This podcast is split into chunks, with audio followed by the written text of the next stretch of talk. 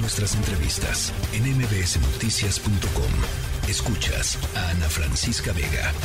Para abundar sobre este caso, tenemos en la línea telefónica a Daniel García, quien pasó 17 años en prisión preventiva y que a raíz de pues esto que, que, que, vive, pues la Corte Interamericana de Derechos Humanos condena a México por este uso inconvencional de prisión preventiva oficiosa y arraigo. Daniel, buenas tardes, ¿cómo estás? Hola, muy buenas tardes, pues aquí con, con, con mucho gusto y, y atendiendo y muy a la orden.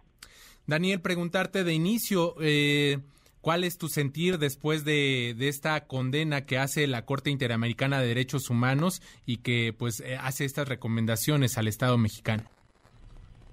Pues es, es resultado de una, de una lucha que, que, que comenzamos precisamente el día 25 de, de febrero del año 2002.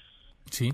Eh, en el año 2006 eh, enviamos eh, nuestro primer comunicado a Washington, a la Comisión Interamericana de Derechos Humanos, pues seguros de que nosotros no habíamos cometido eh, delito alguno y lejos de eso, pues sí habíamos sido sujetos pues de tortura, de detención arbitraria, no habíamos contado con abogado y fuimos arraigados, pero principalmente porque sabíamos que toda la acusación en su conjunto era una falsedad.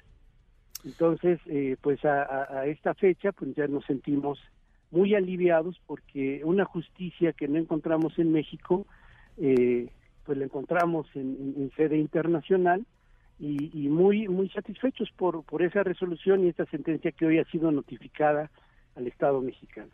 Daniel, preguntarte cuáles son tus expectativas, qué esperarías a raíz de esta resolución gobierno de México? ¿Qué es lo que están esperando ustedes? Pues de inicio el cumplimiento de la sentencia. El Estado mexicano tiene un año para eh, eh, para eh, cumplirla. Uh -huh. nosotros, eh, momento, a ser actores principales para poder lograr el cumplimiento de ella. es una sentencia que no se cita estrictamente en el caso de Reyes Alpizar y en el mío. Sí sino que eh, traspasa, rebasa eh, el ámbito nacional. Eh, a partir de, de, esta sentencia, pues se promueve la, la, la, posibilidad de que el Congreso de la, de la Unión tenga que revisar pues el artículo 19 de la Constitución que, establece la posibilidad de, que sean oficiosa la prisión preventiva, la prisión preventiva en algunos delitos y el arraigo, que también está es una figura que se encuentra en el, en el texto constitucional, y pues seremos impulsores de, este cumplimiento eh, que el Estado mexicano debe de, de, hacer a, a, partir de esa sentencia. Esa es nuestra próxima labor y esa es nuestra próxima función. Daniel, eh, preguntarte, eh, ya, ya nos decías de, de, este, pla de este plazo que, que tiene el Estado mexicano respecto al cumplimiento de, de esta sentencia a lo largo de, de este lapso eh, ya tienes preparado uh, el, el, camino, ya nos decías, es promover, pero algunas acciones en particular que ya hayas pensado a partir de, de esto que ya, ya se da a conocer. Sí, sí, por supuesto. Eh, nosotros estamos ciertos de que eh, pues no, so, no, es el único caso. Uh -huh. Por supuesto que durante la primer, eh, los primeros 10 años de, de este siglo, fuimos miles de personas que fuimos arraigados. Hoy en día hay igualmente decenas de miles de personas que están en prisión bajo la figura de prisión preventiva oficiosa.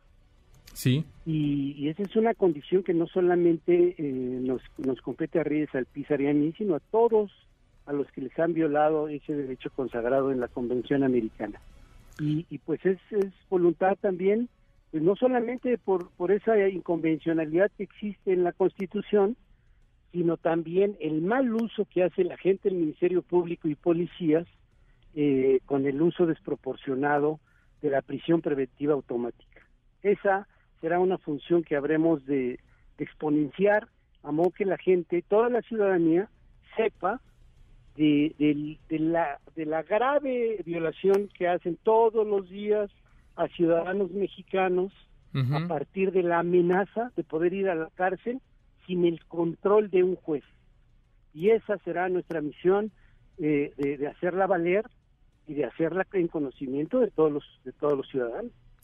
Daniel, eh, déjame, déjame preguntarte, eh, yo sé que es, digamos, irreparable el daño de pasar 17 años, ¿no? De 17 años de tu vida por, por este tema. Eh, este, ¿qué, ¿qué, le dirías, qué mensaje le, le, darías a las autoridades que como ya lo mencionas, ¿no? No es un caso que nada más eh, les ha ocurrido a Daniel García y a Reyes Alpizar, pero si es un caso que está sentando precedente, ¿qué les dirías a las autoridades en la manera en que están actuando, no solo en tu caso, sino en muchos otros? Que a partir del el cumplimiento de esa sentencia, sí todos los agentes del Ministerio Público y todos los policías ministeriales de este país tendrán que trabajar. Porque ahora se requerirá del control del juez para establecer la posibilidad de la prisión preventiva. No ver si logramos retirarla de la Constitución, la prisión preventiva automática. Sí. Luego entonces, por eso es que a todos nos conviene la eliminación de la prisión preventiva oficiosa, porque eso permitirá la eliminación de, ese control que tiene el Ministerio Público hoy de mandar a la cárcel simple con la simple acusación, porque ahora tendrá que estructurar una carpeta con indicios, con investigación, pero sobre todo con una investigación profesional y técnica donde un juez de control deberá decidir si tal o cual persona puede o debe de permanecer en prisión preventiva y no nada más por una decisión de un policía, no nada más por una decisión de un, ministerio público.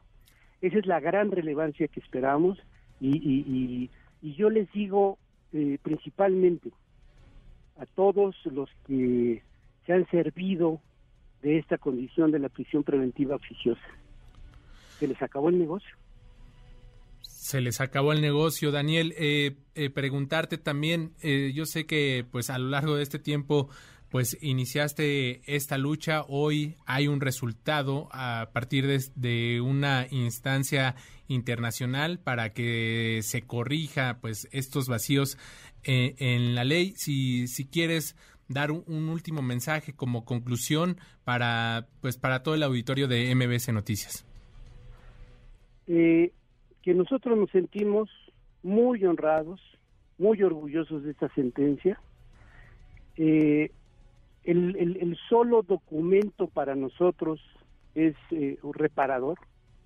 Reparan 17 años de prisión preventiva, reparan sobre todo la imputación falsa de la que fuimos sujetos, pero principalmente reparan y limpian nuestro apellido nuestros padres nos entregaron dos cosas. Sí. Un oficio, nosotros somos de oficio panaderos, y un nombre.